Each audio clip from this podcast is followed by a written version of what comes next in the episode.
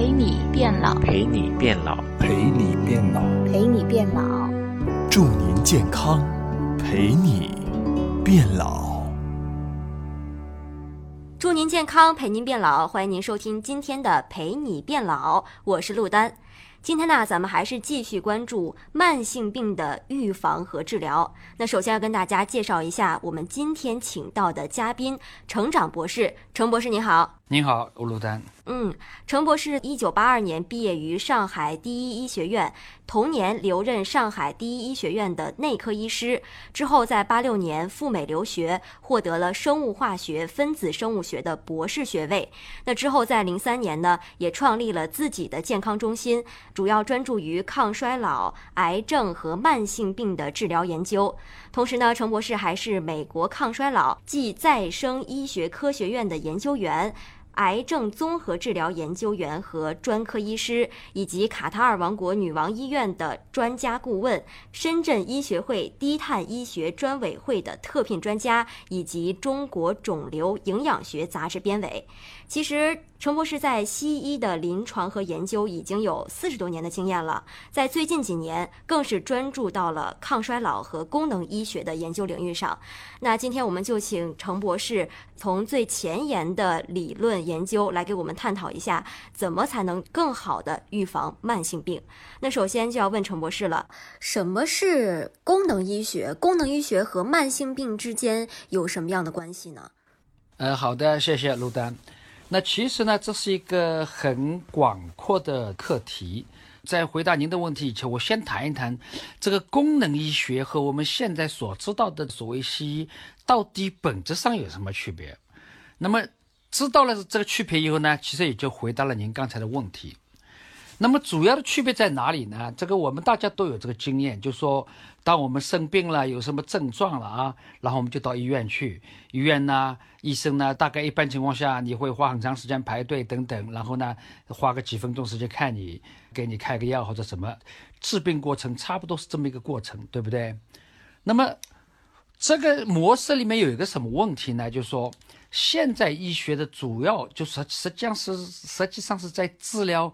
急性疾病，换句话说，在治病，你有病了，你有症状了，然后再去治疗。那么治疗呢，我们基本上是针对您的出现的症状。您比如说发烧了，我给你退烧；糖尿病病人，我给你降糖；高血压病人，我给你降血压，对不对？这个有错吗？没错。但是我们知道这是比较短暂的。那么这里面有一个大的问题是什么问题呢？就是说，我们要知道，我们很多慢性疾病啊。一旦出现临床症状以后，这都是到已经比较晚的程度了啊，比较晚了。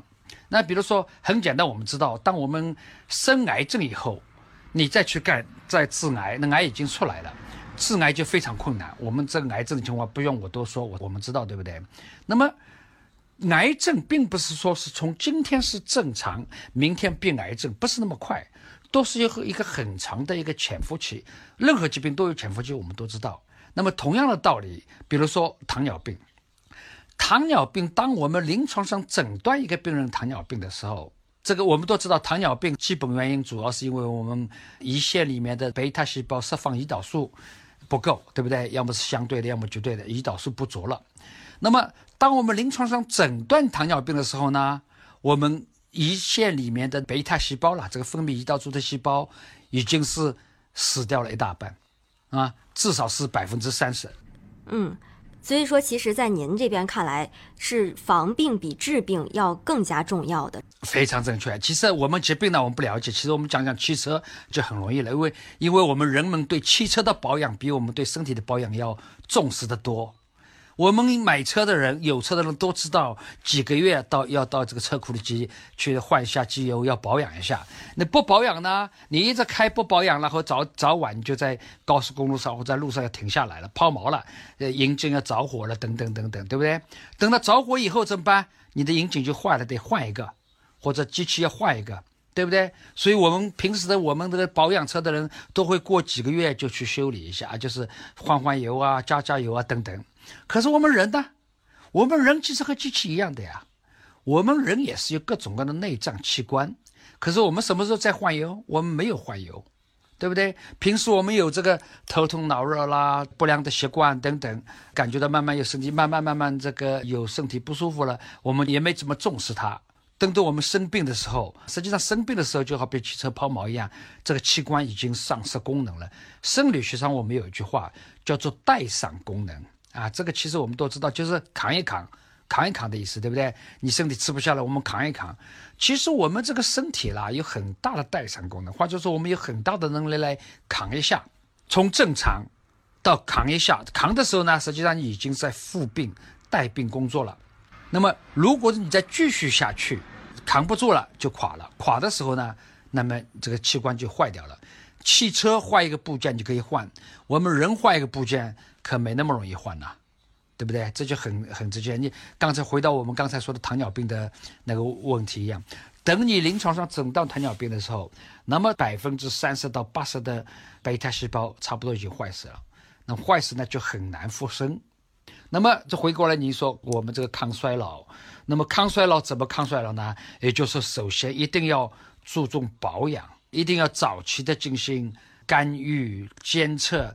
任何疾病、任何仪器、任何器官，这个损伤都有一个量变到质变，还有一个逐渐变化的一个过程。不要等到质变以后再去干预，这个时候就比较辛苦了。那这实际上就是一个抗衰老的一个基本的原则。嗯，所以说抗衰老和功能医学其实最根本上。说的其实还是防病比治病更重要，因为冰冻三尺非一日之寒。当我们身体已经出现某种症状的时候，它其实已经很难再去挽回了。但是在这个变化的过程中，如果我们可以及时的保养啊、治疗啊，来通过这样的方法去挽回的话，其实还是很有希望能够回到一个健康的状态的。也就是说，潜伏期其实就是治疗期，而不要等到最终。症状出现了，再去治病，那其实已经很晚了。那既然说到了抗衰老，那咱们平常可以从哪些方面入手来进行这个抗衰老呢？很好的问题，我们简单的看一下疾病，我们不要说太复杂。实际上呢，现在现在我们有一个不好的倾向，在市场上啊，或者是医学上呢，就说我们什么事情一上来就讲到基因。对不对？我我尽管有一个博士学位，专门是呃，我是有个分子生物学博士学位，但是我认为这个是有点过度了，因为事实上我们绝大部分人的人人的基因都是好好的，我们基因不容易突变，别搞错了，基因不是天天在那变的，对不对？我们人从几百万年、几十万年这样延续过来，基因的变化，基因是相对很稳定的，突变很少的。我们举个例来说，以癌症，我们大家都知道，这个癌症和基因突变有关系，对不对？就说其实绝大部分的癌症都不是先天遗传下来的，都是我们后天得到的。那么是因为后天的种种因素导致了我们的基因上面的一些呃变化。那么总体而言，我们这个疾病是怎么得来的呢？说到底是环境的毒素。以及我们体内的营养，这个营养里面呢，有很大一部分是抗毒素的平衡问题，一部分是毒素，一部分是营养。也就是说，我们想要防病的话，一部分要看怎么去少摄入这个毒素，一部分就是说怎么去摘取、去选择什么样的营养，可以从这两个角度入手。你说的完全正确，所以其实就营养和环境医学这两点就抓住了整个医学的中心。所有的疾病健康都有围绕着这个的。我们人其实都是一个电的器官。我们人怎么活的？我们别把人当成一个是好像是一个人一个人体。其实我们人是一个电器官。我们大家都知道，这个人活着是因为心跳，是不是？心跳是什么？心跳有心电图。我们脑子会动，我们动脑筋是有脑电图。那什么意思呢？都是在测定我们的心电活动以及脑电活动。所以，我们是人体的所有的细胞。都有电活动，你只要去测都可以测得到，所以我们基本上是个电。那么什么叫电？我们简单回忆一下，我们都知道电是电子流动，对不对？电子流动导有了电，直流电呢就是电子单方向流动，交流电就是来回流动。当然这是指物理学的这个。其实我们人体内的电和这个电一样的，生物电和这个物理学的电没区别，都是电子的流动。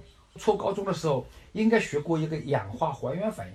还原反应呢，就是得到电子叫做还原，失去电子呢，就是叫被氧化。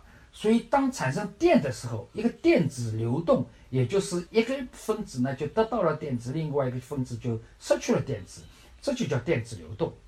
所以归根结底，从生物化学角度来说，这个生命啦就是一个氧化还原反应。那么疾病与健康，简单的说，当然我们是过于抽象啊，过于简单。就是说，生命与健康的归根结底就是一个氧化还原反应。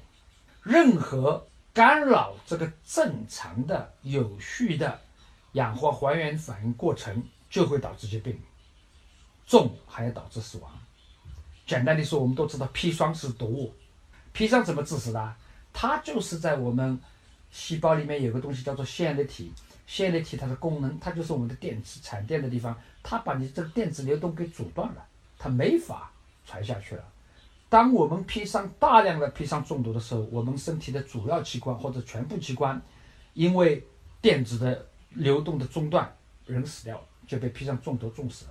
可是你知道，其实我们有很多人是慢性砒霜中毒，就是说。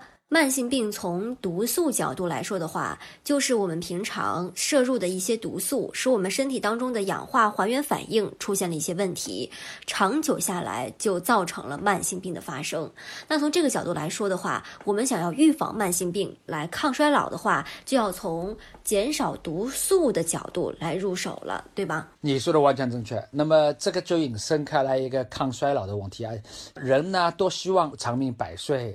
我能够吃一个药，吃一粒长生不老丸，我们就百病皆无。那事实上，我们再看一下，抗衰老长寿其实有两个概念。首先一个概念呢，其实我们现在大部分人平均寿命是八十多岁，可是如果说我们不生慢病的话，我们人能生活到多少年呢？因为这个其实研究很多了。换句话说，这个人不生糖尿病，不生前十大的疾病，那么我们人大概可以活到一百十五岁、一百二十岁。有人听说过，这个人的自然寿命可以达到一百十几岁，对不对？哪里来的？就是这样推算出来的，就这样推算出来。就是说，如果我们这些主要的疾病不生，因为每个病呢，我们都可以推算出来，把人的平均寿命减缓多少年，对不对？这个是早就以流行病学有研究了。那所以你如果说不生这些病呢，我们就自然而然享受天年，对不对？无疾而终。换句话说，我们如果能够真正无疾而终的话，我们应该是可以活到一百多岁的。嗯，也就是说，我们进行慢性病的预防，其实就是在抗衰老了。这就是慢性病和抗衰老之间的一个关系。好的，谢谢陈博士今天给我们的分享，我们下期再会。